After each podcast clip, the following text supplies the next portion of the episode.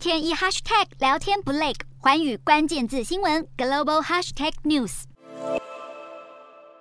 节的寰宇大话题要来关注，欧洲央行是宣布七月要升息。欧元区的十九个成员国的 CPI 在五月的时候是创下了百分之八点一的历史新高之后，欧洲央行就召开了会议，也证实七月会启动升息，所以预计会升息一码，并且他们也预告了九月的会议将会进一步的升息，但是幅度就要看通膨的变化来决定。那么这个是欧洲央行十多年来首次紧缩货币政策。不过当被问及为何打算在七月加息一码而不是两码的时候，欧洲央行的行长拉加德他是表示了，从渐进式加息开始是一种很好的做法。那么拉加德他同时也表示了，通膨在一段时间内还是会持续的居高不下。那么主要的风险仍然是偏向上行，而且物价涨势是更加的全面性。那么他也预期了能源价格短期将会盘旋在高点，但是涨势将会逐渐的缓和。不过同时，其实欧洲央行上调通膨以及下修 GDP 的预测，二零二二年的通膨率将会达到百分之。六点八，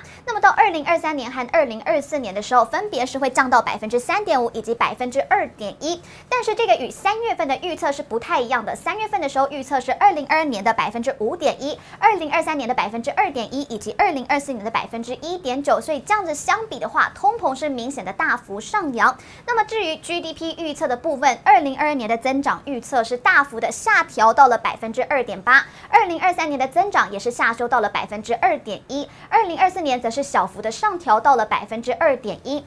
所以相比之下，欧洲央行他们三月会议的预测分别呢是二零二二年的百分之三点七，二零二三年的百分之二点八，以及二零二四年的百分之一点六。那么随着欧洲央行准备要搭上升息列车，美国联准会对抗通膨之战是再添助力。但是欧洲央行的紧缩行动其实来得太慢太晚了，所以对联准会来说恐怕帮助是不大的。那么经济学家就表示了，原本交易员他们预期的是欧洲央行会更快的行动，升息的幅度也会来。的更大，结果就是不如预期。那么欧元对美元也贬值，所以在九号这一天的时候，欧元对美元是重贬了百分之零点八九。那么现在汇市就是压住欧洲央行将会加速的升息，所以预料在今年内一共将会升息六码。那么尽管欧洲央行现在是集体直追，但是联准会还是全球紧缩行动的先锋。那么联准会也许会在六月十五号的会议上会一举的升息两码，但是联准会必须要评估升息的速。速度和幅度，同时不能够让经济踩下刹车。